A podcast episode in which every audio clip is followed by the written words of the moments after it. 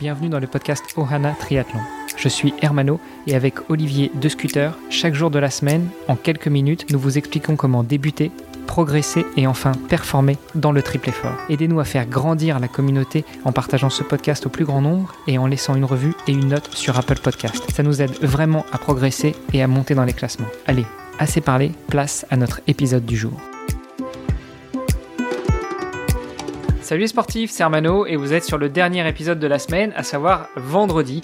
Euh, à mes côtés, eh bien, j'ai toujours Olivier de Scooter. Salut Olivier. Salut Armano. Et notre invité de la semaine, Evan. Hello Evan. Salut. On s'était dit pour aujourd'hui qu'on allait parler beaucoup plus du produit en lui-même que propose Coup de barre. Donc euh, pour ceux qui n'auraient pas suivi, non, ce n'est pas une massue, non, ce n'est pas une matraque, c'est une barre énergétique que tu proposes. Euh, tu as tu as lancé cette ce, ce, ce, projet, ce produit il y a environ deux ans. Est-ce que justement tu peux nous dire un petit peu plus euh, ce que tu mets dedans, comment est-ce que tu le fabriques, quels sont les différents ingrédients, quels sont les différents goûts? Et surtout euh, quel objectif tu remplis avec euh, cette gamme de barres. Comme tu l'as dit, la marque c'est Coup de barre et le produit en lui-même, on l'a appelé la Ravito. Pourquoi on a choisi ce nom? Ben, Parce qu'il s'exprime de lui-même, c'est-à-dire que c'est vraiment ben, ce que tu as besoin pour te ravitailler pendant ton sport. Alors, elle peut aussi être consommée comme un snack avant une session, euh, par exemple, on va faire une session d'intervalle, une demi-heure ou 40 minutes avant, on peut prendre une barre pour avoir l'énergie si on n'a pas fait un repas très complet euh, avant. Mais oui, comme son nom l'indique, c'est vraiment plus pour pendant une séance qui va être d'intensité moyenne mais relativement longue. C'est-à-dire, euh, prenons une sortie de vélo du dimanche de 3-4 heures. C'est vraiment euh, hyper bien fait pour ça. Quoi. Ce qui veut dire que les, les apports caloriques que vous avez prévus correspondent à, à une sortie euh, moyennement longue, voire longue. Euh, est-ce que tu conseilles de la prendre en début de sortie, en milieu de sortie, en fin de sortie, ou euh, peut-être de prendre plusieurs rations, plusieurs barres selon la sortie? Comment est-ce que tu envisages ça? Et puis surtout, euh, sur base de quels aliments, quels nutriments tu mm. mets dans tes barres, sans nous dévoiler la forme? Ce qu'il faut savoir, c'est pas une grande news, mais chaque personne est différente, et du coup, dans le sport, c'est un petit peu pareil. Mais en règle générale, on dit qu'au-dessus de 2h30, 3h, on a besoin d'apporter euh, quelque chose sous forme solide quand on fait du sport. C'est-à-dire que si on fait une séance d'intervalle d'une heure, à moins qu'on veuille vraiment manger quelque chose, il n'y a, pas besoin, c'est plus de l'hydratation. Donc nous, ben, voilà, on va pas interdire à nos clients de manger les barres s'ils si font deux heures, mais en tout cas, on conseille dans l'utilisation de celle-ci, ben, c'est vraiment pour des sorties un peu plus longues à intensité moyenne, vraiment, comme je disais, la sortie euh, du dimanche. C'est vraiment un seuil, hein, c'est trois heures. Enfin, je sais que moi, personnellement, euh, c'est systématique. Quoi. Dès, que, dès que ma sortie fait plus de trois heures, euh, automatiquement, je sais, que je, je sais que je vais avoir faim, je sais que ou si j'ai rien pris avec moi, je sais que je vais revenir euh, en, fringale, quoi. et c'est marrant de voir quand est ton seuil de, de fringale comme ça. Ouais. À moi, c'est typique. Bon, ça dépend peut-être un peu de l'intensité, euh, évidemment, mais, euh, mais de manière générale, à intensité égale, c'est trois heures, quoi. C'est mm. vraiment, vraiment ça. Et c'est vrai que c'est marrant, comme tu dis, parce que tu peux vraiment revenir très bien et enchaîner sur une suite de journées où tu vas aller te balader, où tu vas faire d'autres choses. Par contre, si t'as pas bien alimenté cette sortie-là, mais tu peux être complètement euh, dans ton canapé pendant plusieurs heures après et c'est assez marrant comme c'est très déterminant en fait les, les, bons apports au bon moment. Alors justement tu parles des, des bons apports au bon moment, je reviens là-dessus, je t'embête avec ça, mais qu'est-ce que tu mets dans tes bars? Alors ben, justement c'est un mix et ça je le voulais vraiment, c'est un mix entre des, des sucres lents et des, des, sucres rapides pour la partie euh, vraiment plus euh, glucides parce que je trouvais que dans beaucoup de barres énergétiques, j'avais une grosse sensation de beaucoup beaucoup de sucre très rapide et peu de sucre lent. Et du coup, euh, oui, dans, dans les 20 minutes, tu as un peu cet effet boost comme si c'était de la caféine.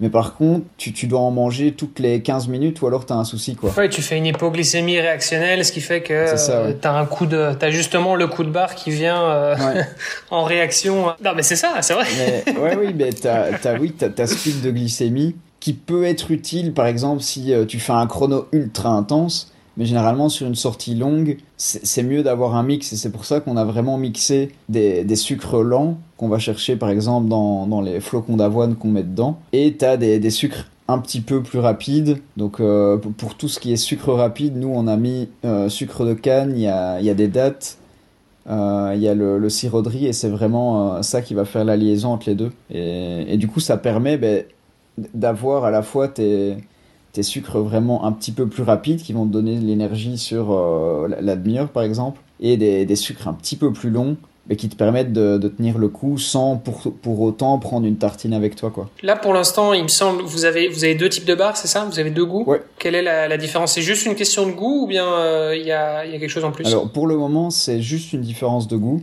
Donc il y a la cranberries amande qui est la version euh, sucrée et la un peu plus gourmande la cacao noisette. Donc là, c'est vraiment une différence en termes de goût parce que c'est très très proche en termes d'apport énergétique. Par contre, dans le futur, on aimerait bien lancer une barre salée, parce qu'il y, a une grosse demande pour les barres salées, pour des, sorties un petit peu plus longues d'ailleurs. Et, et, là, les apports seront un petit peu différents, parce que comme on vise du long, euh, l'apport en protéines sera un petit peu plus élevé. Enfin, il faut un petit peu plus de protéines pour, euh, pour ce type d'effort-là, quoi. Et ça va bientôt arriver. Du coup, je rebondis là-dessus. Quel public vous ciblez? Est-ce que c'est les cyclistes, les cyclistes d'endurance, les cyclistes d'ultra-endurance, les triathlètes, les coureurs, les nageurs, les basketteurs, les, volleyeurs. Et puis, euh, est-ce que euh, le public cible a un peu euh, dérivé de, ce que vous aviez imaginé? De, base, je suis cycliste, donc il y avait un côté logique de targeter les cyclistes.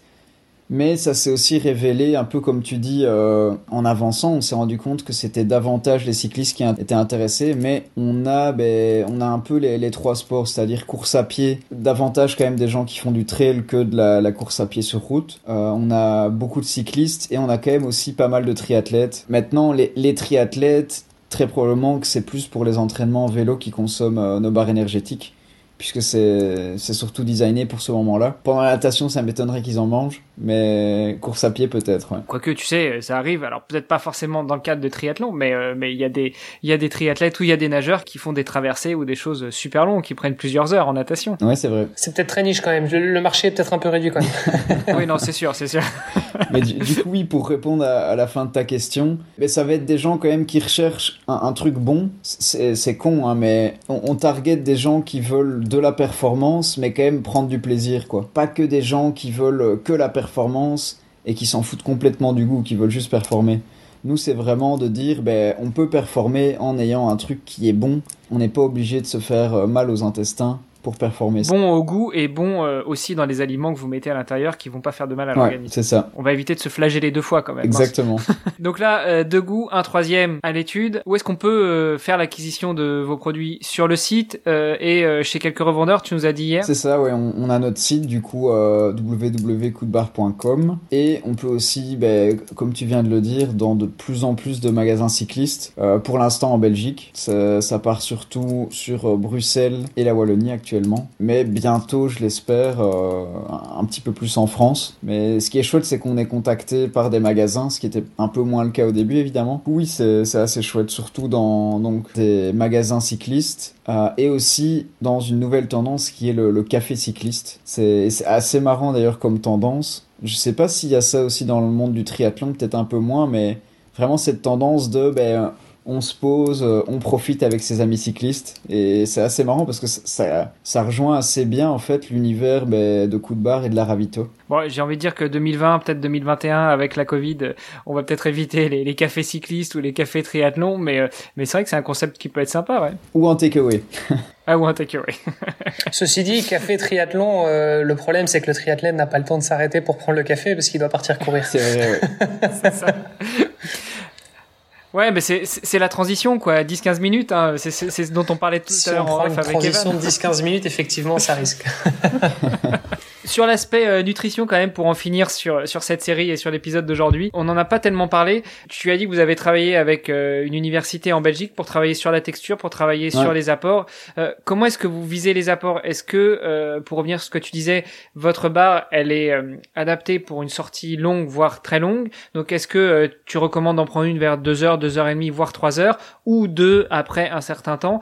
Quels aspects nutritionnels vous avez cherché à mettre dans la barre? Comme je conseille, et d'ailleurs on, on l'a bien mis sur notre site, c'est que ben, la personne doit quand même apprendre à, se connaître. Moi, si je pars de mon exemple, c'est que je sais que si je pars pour plus de 3 heures de vélo, ben, généralement après une heure et demie, je commence à manger parce qu'avant j'en ai pas spécialement le besoin. Maintenant, ce qui est recommandé, c'est si tu dépasses les 3 heures, nos barres, donc c'est 40 grammes, euh, elles vont de 170 kilocalories à 200, euh, donc pour les deux goûts. Ce qui est conseillé, c'est d'en prendre une par 40 minutes. Donc tu peux la manger en petits bouts. L'idéal, c'est de pas tout manger d'une fois parce que bah, c'est un petit peu plus complexe pour ton organisme de tout assimiler en un coup. Tu manges un petit coup, tu le remets, c'est assez simple, tu le remets dans la poche. Mais du coup, oui, l'équivalent plus ou moins d'une barre de 40 grammes euh, par 40 minutes. Et évidemment, c'est à, compléter avec euh, une boisson où tu as des, des sels minéraux que tu vas soit chercher dans une boisson ISO, soit moi ce que j'aime encore faire c'est un petit peu mon melting pot mais mélanger du jus de pomme avec un petit peu de sel.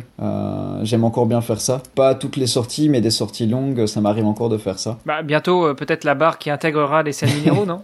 Peut-être ouais Maintenant, c'est impossible de mettre vraiment tous les sels minéraux dans, dans, une barre. On doit vraiment le, oui, le, le remettre avec euh, un mélange d'eau, quoi. C'est compliqué de mettre tous ces sels-là. Maintenant, oui, dans, on va avoir une barre un petit peu plus salée, où là, forcément, il y aura un petit peu de sel, mais ça reste des quantités euh, pas suffisantes par rapport à ce que tu transpires si tu roules par 25 mhm. degrés 5 euh, heures quoi. On avait prévu aussi de parler euh, de l'aspect euh, déchets, de l'aspect beaucoup plus environnemental là sur vos bars, sur les emballages de vos bars. Comment est-ce que vous gérez ça? On en a déjà pas mal parlé dans le premier épisode de cette semaine, mais bah, après tout c'est vendredi, on a un peu plus de temps, donc laissons-nous aller. Eh ben justement, on est parti sur un emballage du coup en Natureflex c'est-à-dire que c'est de la cellulose compressée. Alors ça ressemble très fort à du plastique, mais c'est pas du plastique. Ce qui permet bah, de pouvoir le mettre dans un compost. Alors actuellement, il est compostable industriellement notre emballage, c'est-à-dire qu'il faut le mettre dans un sac de compost qui va partir dans un compost professionnel industriel. Mais euh, très bientôt, dans les prochains mois, on aura un emballage qui est euh, compostable dans un compost maison. Alors ça, c'est le premier aspect, c'est qu'on a un emballage mais qui est plus adapté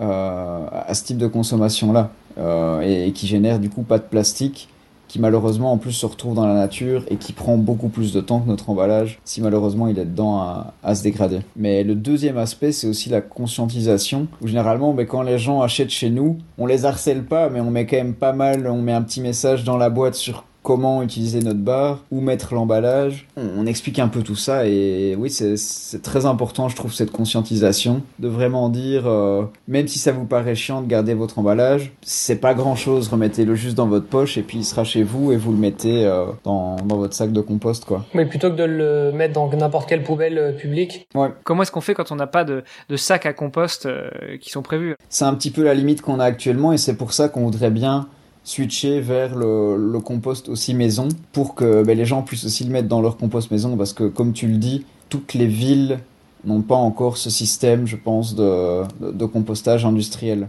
Mais euh, c'est quelque chose vers, lequel on tend, ce compost maison. Et dans le pire des cas, si les gens le mettent dans une poubelle classique, ben, ça n'aura de toute façon pas autant d'impact que, que, le plastique, puisque le, plastique n'est de toute façon euh, Enfin, il est, il est très peu recyclé et en, général, ben, ça peut arriver, oui, qu'une personne mette notre emballage dans ce type de poubelle-là et ça n'aura juste euh, pas plus d'impact que du plastique.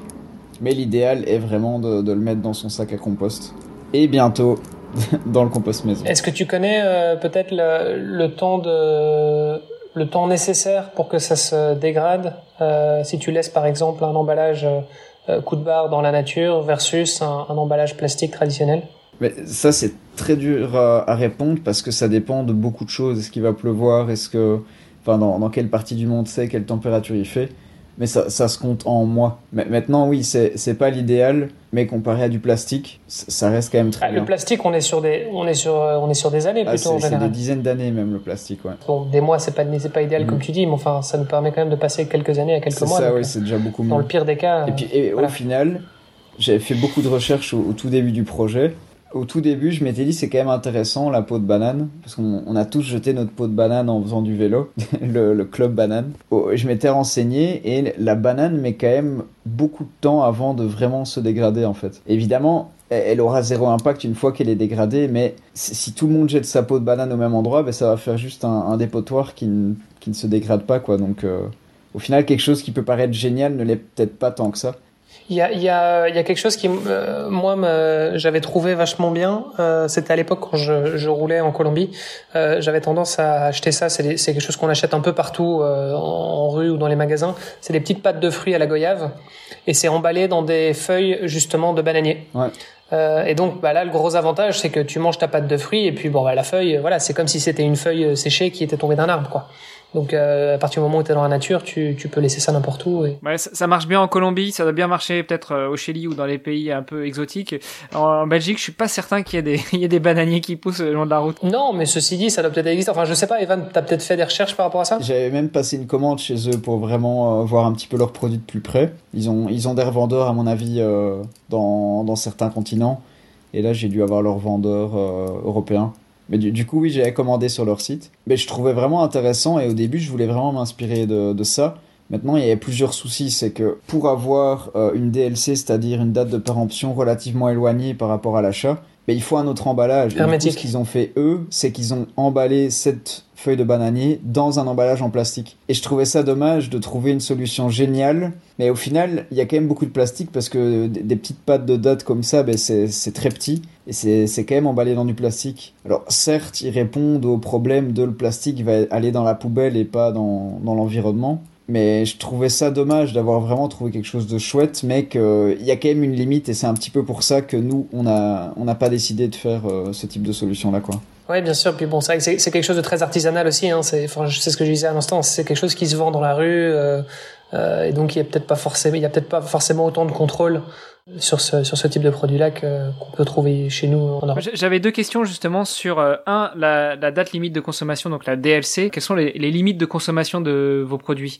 Euh, Parce que tu l'as dit, ils sont emballés dans un emballage compostable, euh, mais est-ce que vous les suremballez dans du plastique ou pas? Comment, comment est-ce qu'ils arrivent quand on les achète sur votre site ou chez un revendeur? Et euh, quelle est la date de péremption, enfin, la, la, durée d'utilisation À partir de la production, c'est c'est six mois. Donc ce qui veut dire que quand ça arrive chez le client final, ben, c'est six mois moins le temps que ça a mis à arriver chez lui, ce qui, ce qui se compte en semaines. Donc on est quand même sur du plus que cinq mois généralement. Ceci dit, je tiens à dire que j'avais passé commande, à mon avis, il doit y avoir à peu près un an parce que j'ai retrouvé des barres qui étaient euh, perdues au fond d'une armoire euh, il y a a pas longtemps là justement il y a quelques semaines euh, et elles étaient alors je pense qu'elles étaient périmées depuis le mois de décembre euh, et franchement, je les ai mangées, elles étaient bien.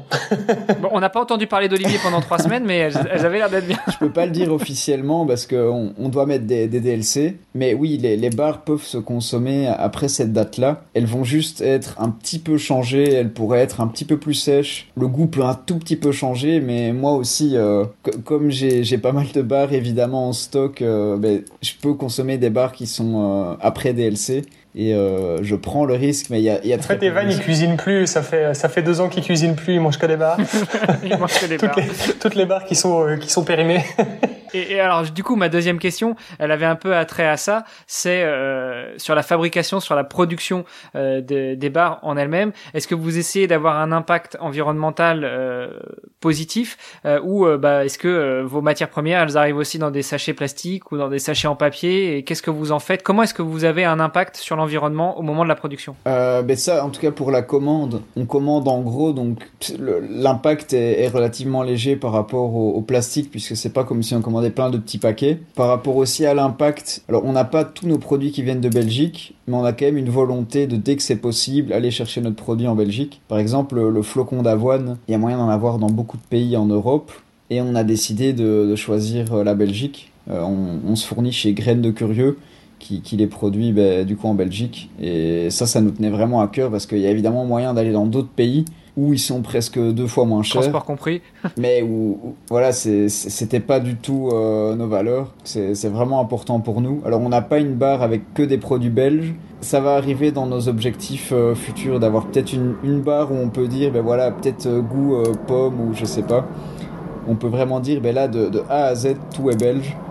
Mais c'est un petit peu compliqué parce que pour avoir vraiment la texture, le goût, le côté nutrition qu'on voulait, euh, on a préféré ne pas se mettre beaucoup trop de freins parce qu'on savait que ce qui était important, c'est ce côté fonctionnel euh, et gustatif. Et, du coup, on s'est dit, ben, peut-être pourquoi ne pas mettre cet objectif-là plus loin? Et euh, il faut bien démarrer quelque part. Quoi. On ne pouvait pas non plus avoir tous les attributs de base, mais on, tend vers euh, un produit euh, avec le, plus possible de belge ou de très proche dans les pays. Quoi. Ouais, et pour terminer, du coup, c'est quoi le prix d'une barre coup de barre par rapport à une barre en moyenne qu'on achète dans, sur, sur, le marché? Alors, nos barres vont de 2,39 à 2,65 sur notre, euh, sur notre site et chez la plupart de nos revendeurs. En fonction de la quantité C'est ça, ouais, en fonction de la quantité que tu achètes. Et, et du goût aussi, parce que la, oui, la, la, barre cacao est un tout, tout petit peu plus chère. Oui, c'est sur notre site ou chez les, les revendeurs, euh, magasins cyclistes et cafés cyclistes. Ce qui finalement est pas si cher que ça par rapport à euh, d'autres marques peut-être un peu plus industrielles. Ouais. enfin, moi personnellement, ça, ça me choque pas. Je sais pas ce que t'en penses, toi, Hermano. mais j'ai vu des barres qui étaient, qui étaient plus, même plus chères que ça et qui pourtant était euh, beaucoup plus industriel. Ouais, non, effectivement, moi ça me choque pas non On est vraiment sur un positionnement de bar premium, hein. on n'est pas du tout dans l'entrée de gamme. On, est dans un gros moyen de gamme, on va dire, mais oui, on, a quand même beaucoup de valeurs euh, et beaucoup de choses qu'on essaie de mettre dans un seul produit, donc ça a un prix. Mais comme tu le dis, au final, quand on se compare à la concurrence, euh, il y a des concurrents qui, ben, selon moi, ont, moins d'attributs que nous et qui sont quand même un petit peu plus chers. Donc c'est pour ça que on se dit qu'au final, on a, on a trouvé le prix juste. Et on l'a d'ailleurs vérifié avec un, cabinet de pricing pour être vraiment sûr que c'était le prix au client est prêt à mettre pour euh, une barre qui est comme ça, comme ça, comme ça. Oui, parce que c'est vrai qu'en en, en, entendant toutes les, euh, toutes les caractéristiques de, de, vos, de vos barres, euh, on pourrait s'attendre effectivement euh, vu tout l'effort que vous y mettez, euh, à une barre qui soit à 4-5 euros. Et en fait, non, pas du tout. C'est c'est 2 euros et des. et donc, c'est tout à fait abordable pour, pour la plupart des, des cyclistes. Quoi. Ouais. Clairement. Peut-être pour terminer, juste euh, rappeler où est-ce qu'on peut retrouver tes produits, donc euh, le site internet, éventuellement où est-ce qu'on peut vous suivre sur les réseaux sociaux, et puis euh, bah, il nous restera plus après qu'à prendre congé et te souhaiter une bonne fin de semaine. Ben, du coup, pour retrouver les produits, c'est sur www.coupdebar.com, C-O-U-P-D-B-A-2-0. Et sur les réseaux sociaux, ben, c'est pareil, la page Facebook Bar et l'Instagram Coup de Bar BE. Et je vous attends. Génial, ben un grand un grand merci en tout cas Evan euh, pour euh, pour être venu sur notre podcast. Et puis ben, je te souhaite plein de belles choses et je continuerai évidemment à suivre à suivre l'aventure de très près. Et, et, à consommer. Ah bah moi j'ai j'ai mon paquet qui est ici dans l'armoire donc je suis client fidèle et je le reste.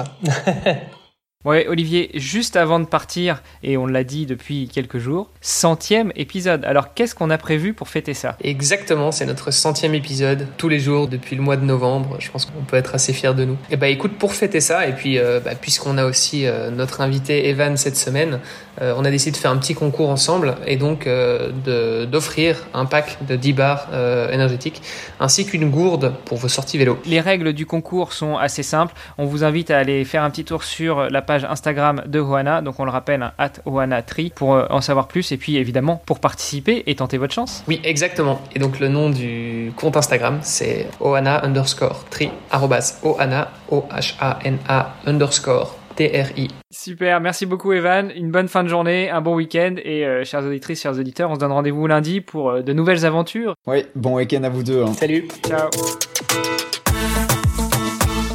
Vous avez apprécié cet épisode Alors taguez ohana underscore tri sur Instagram et si ce n'est pas déjà fait, laissez un commentaire sur Apple Podcast.